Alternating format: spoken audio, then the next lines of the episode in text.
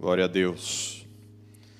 Graça e paz, que a presença do Espírito Santo tenha liberdade na sua vida, entre na sua casa, no seu quarto ou no seu carro, onde você estiver. Antes da gente começar, só um lembretezinho, se você tem algum pedido de oração, coloca é, aí nos comentários da transmissão ao vivo do YouTube, que depois a gente vai, vai anotando e no final do culto a gente ora todos juntos como igreja. Amém? Se você quiser, também curte ali no, no linkzinho de curtir a transmissão do vídeo. Para quem não se inscreveu, se inscreve, se inscreva no canal da igreja. Depois você entra lá na página do Plenitude TV. Você pode se inscrever também e receber os, os avisos de quando a gente estiver fazendo alguma transmissão. Amém? Domingo passado, a gente começou uma série em cima da passagem de Deuteronômio 28. E caso você não tenha assistido, você pode procurar é, no link do, da transmissão de domingo passado e aproveitar e ouvir a ministração da pastora Simone, que foi uma benção. E a gente vai ler a, novamente aqui a primeira parte desse capítulo, Deuteronômio 28, a partir do versículo 1. Numa tradução um pouquinho mais antiga, diz assim: Se atentamente ouvires a voz do Senhor teu Deus, tendo cuidado de guardar todos os seus mandamentos que hoje te ordeno, o Senhor teu Deus te exaltará sobre todas as nações da terra. Versículo 2: Se ouvires a voz do Senhor teu Deus, virão sobre ti e te alcançarão todas essas bênçãos. Bendito serás na cidade, bendito serás no campo. Bendito o fruto do teu ventre, e o fruto da tua terra, e o fruto dos teus animais, e as crias das tuas vacas e das tuas ovelhas. Bendito o teu cesto e a tua amassadeira. Bendito serás ao entrares e bendito ao saíres. O Senhor fará que sejam derrotados na tua presença os inimigos que se levantarem contra ti. Por um cam caminho sairão contra ti, mas por sete caminhos fugirão da tua presença. O Senhor determinará que a bênção esteja nos teus celeiros e em tudo que colocares a mão, e te abençoarás na terra que te dá o Senhor teu Deus. O Senhor te constituirá para si um povo santo, como te tem jurado, quando guardares os mandamentos do Senhor teu Deus e andares nos seus caminhos. E todos os povos da terra verão que és chamados pelo nome do Senhor e terão medo de ti o Senhor te dará abundância de bens no fruto do teu ventre, no fruto dos teus animais e no fruto do teu solo, na terra que o Senhor, sob juramento a teus pais, prometeu dar-te. O Senhor te abrirá o seu bom tesouro, o céu, para dar chuva à terra no seu tempo e para abençoar toda a obra das suas mãos. Emprestarás a muitas gentes, porém, no, tu não tomarás emprestado o Senhor te porá por cabeça e não por cauda, e só estarás em cima e não debaixo, se obedeceres aos mandamentos do Senhor, teu Deus, que te hoje te ordeno, para os guardar e os cumprir. Até aqui. Igreja, o livro de Deuteronômio, ele narra o último momento do povo judeu antes de entrar na terra prometida. Ou seja, qual era a situação que aquele povo que ouviu essas palavras aqui pela primeira vez se encontrava. Eram 400 anos de servidão, eram 400 anos de trauma e marcas do passado. Eles não tinham emprego, eles não tinham remuneração, eles não tinham riqueza, eles não tinham educação apropriada, eles não tinham governo nem governantes próprios. E esse livro foi escrito quando aquele povo estava à beira de um grande romper na vida deles e na história da humanidade. E Deus quis repassar nesse livro de Deuteronômio, que significa a segunda lei, ele quis repassar os mandamentos, a lei e todos os seus detalhes, as ordenanças das festas, os papéis e responsabilidades de cada tribo, as crenças e princípios que eles deveriam, deveriam guiar aquele povo, dízimos, primícias, ofertas e tudo isso para a partir desse momento eles viverem esse grande romper. E no final, nos últimos capítulos, um pouco antes deles entrarem na terra prometida, Deus falou isso que a gente acabou de ler. Ele disse: Meus filhos, se vocês me ouvirem e guardarem os meus mandamentos, que eu acabei de repassar com vocês, os mandamentos, as leis, as ordenanças, os princípios.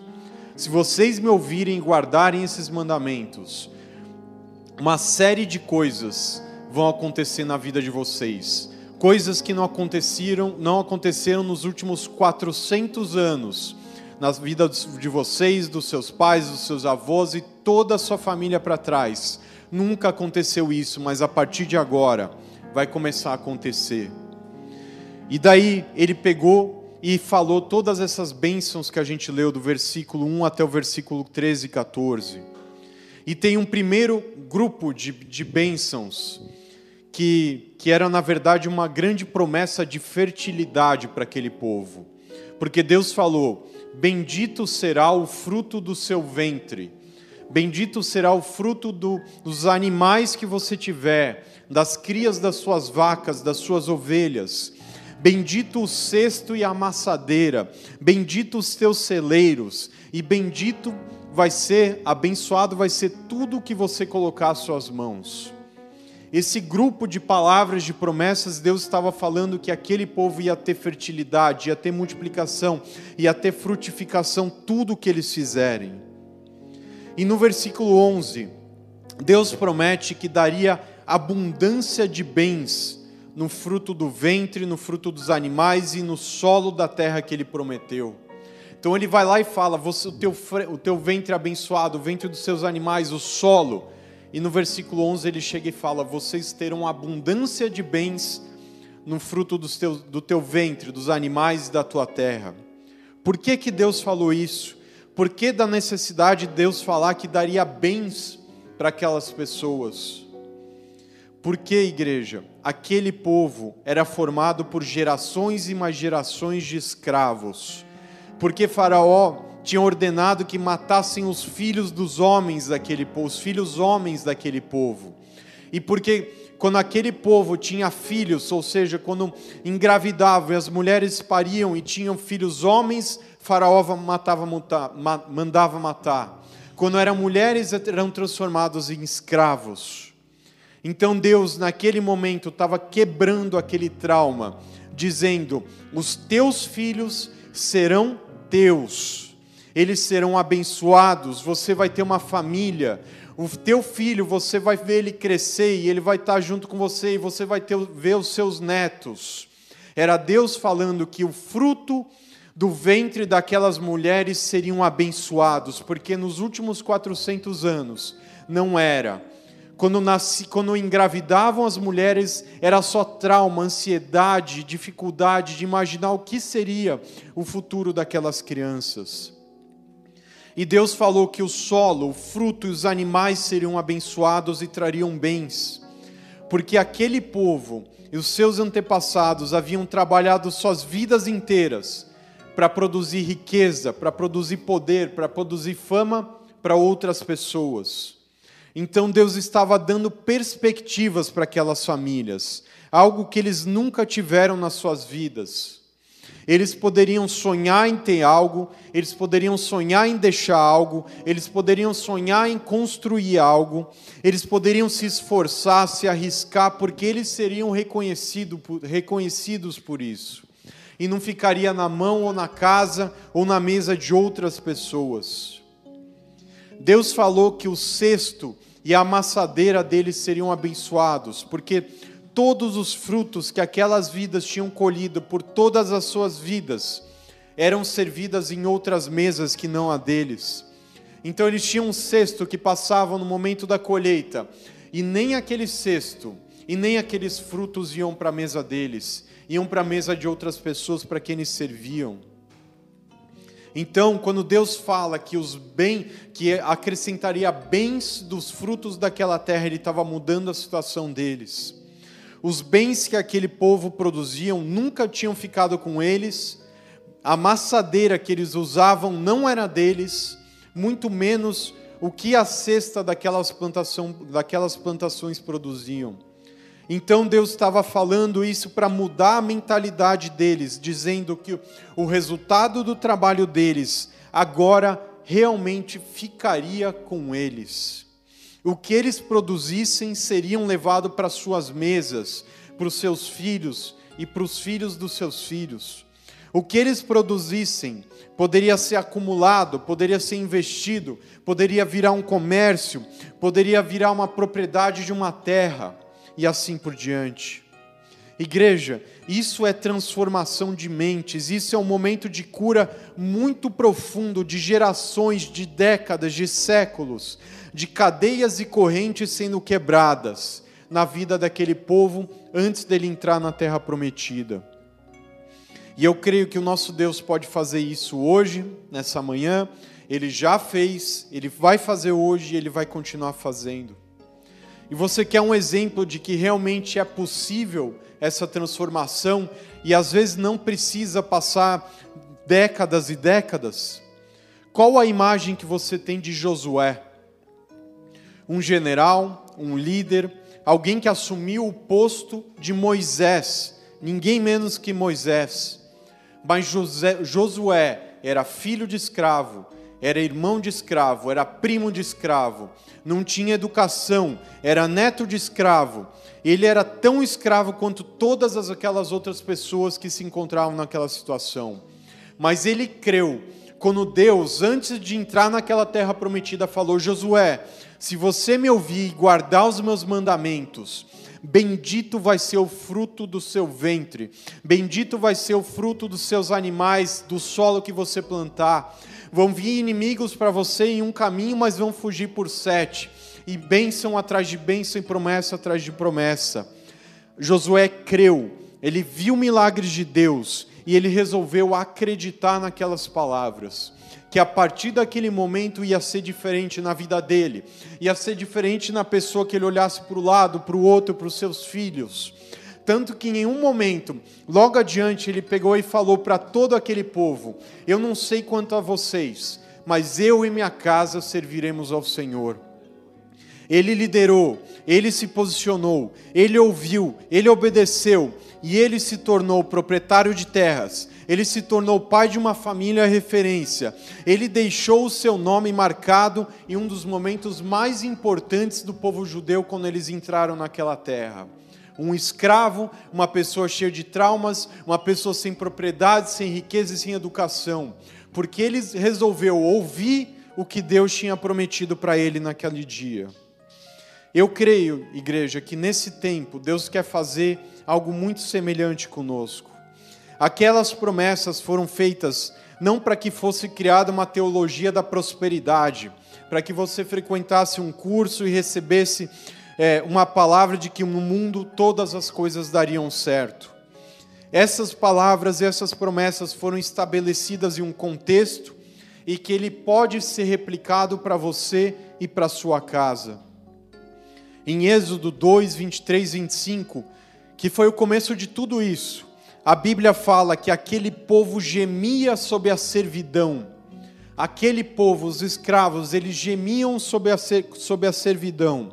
E o seu clamor subiu a Deus. E a Bíblia fala que Deus atentou para a sua situação. Eles gemiam por causa da servidão e o seu clamor subiu a Deus, e Deus atentou para a situação deles. Deus moveu céus e terra literalmente para tirar aquele povo da servidão e colocar de frente para a terra prometida. E, e Deus esperou todos esses momentos, movimentou terra e céus para chegar nesse momento e lançar todas essas palavras de bênção, como um pai abençoando seus filhos quando eles estivessem partindo para sua vida adulta. É como se um pai chegasse para sua filha ou para o seu filho e chegasse antes dele sair de casa, antes de se casar, antes de se lançar para sua vida profissional, para o seu casamento, e falar: Filho, você vai ser bendito, abençoado. Onde as suas mãos colocarem, vai ser abençoado. O, seu, o fruto do seu ventre vai prosperar e assim por diante. Deus pegou, tirou aquele povo da servidão e colocou à beira da terra prometida. Então, você nessa manhã, nesses dias, pode começar a lançar o seu clamor diante de Deus. Talvez você já venha fazendo isso nesses últimos meses ou nos últimos anos. Qual que é a sua servidão? Qual que é a situação que você vive, que os seus filhos vivem e que você gostaria de mudar? Tudo começou dessa forma lá em Êxodo 2. E Deus ouviu aquele clamor. Então, se você derramar o seu coração, se você orar, se você jejuar, se você chamar a atenção de Deus, saiba que Ele vai se atentar para a sua situação e co começar a movimentar as coisas na sua vida. Até chegar o momento em que Ele tenha, em que você tenha experiência com Ele. Antes de seus pais trabalhar, antes os seus pais trabalhavam, trabalhavam, trabalhavam e não deixavam nada. Antes você passava a semana inteira fora de casa vendo dinheiro passar nas suas mãos mas algo que não era seu e pouco ficava com você. Antes, os filhos da sua família não tinham perspectiva, já nasciam com um destino predeterminado. Mas vai chegar o momento de Deus dizer para você: a cesta e a amassadeira serão tuas, o fruto do teu ventre, a tua gravidez será abençoada, os seus filhos serão abençoados, Onde você colocar a sua mão vai prosperar. As pessoas vão querer sempre trabalhar com você porque com você as coisas vão dar certo. Não para você esbanjar numa vida de luxo, para você postar coisas no Instagram do que você vai viver, mas para você saber que Deus ouviu a sua oração, se atentou para a sua situação que você vive hoje e que Ele pode e que Ele quer transformar. Não para esbanjar mas para que quando você abrir a sua boca numa célula ou na sala de jantar com a sua família, você vai falar com autoridade e com intimidade o que Deus fez e o que Ele transformou na sua vida. Porque você ouviu o que Deus tem falado com você, você guardou os seus mandamentos e começou a obedecer a partir desse momento. Tudo que você já aprendeu de direção de Deus na sua, na sua vida, coloque em prática Ouça o que Deus tem falado com você nos cursos, nos devocionais, nas células, nas palavras do nosso apóstolo, nosso pastor que direciona essa igreja. Ouça essa, essa voz e coloque em prática e siga essa direção.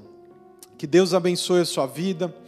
A gente vai nesse momento poder entregar nossos dízimos, nossas ofertas, nossas primícias, ouvindo a voz de Deus, ouvindo essa direção, esse mandamento você vai poder, lá na tela vai ter os dados bancários, tanto para você entregar o seu dízimo, como para você uma conta separada para você entregar a sua oferta de primícias, a primeira parte do que você recebeu nesses dias.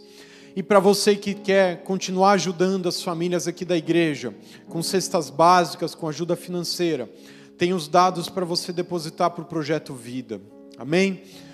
A gente vai orar, queria convidar você a se colocar em posição de oração, seja de pé ou de joelhos, e a gente vai levantar esse clamor para esse semestre nós já começarmos a ver transformação nas nossas vidas.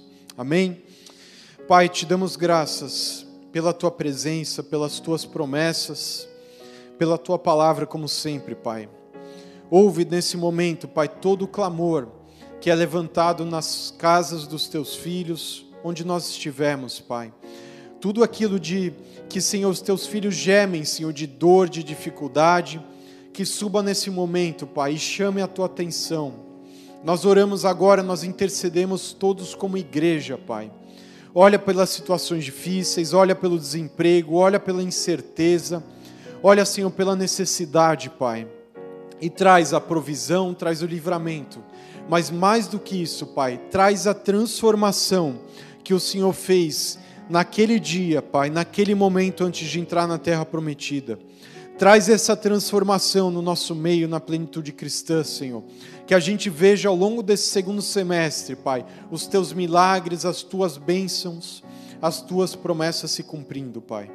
Recebe todos os dízimos, Pai, que mesmo com sacrifício são entregues, Pai, no teu altar. Recebe as ofertas, Recebe, Pai, o que há de generosidade no nosso meio, Pai, que ela superabunde, Pai. Nós oramos em concordância como igreja, em nome de Jesus. Amém, amém. Que Deus te abençoe.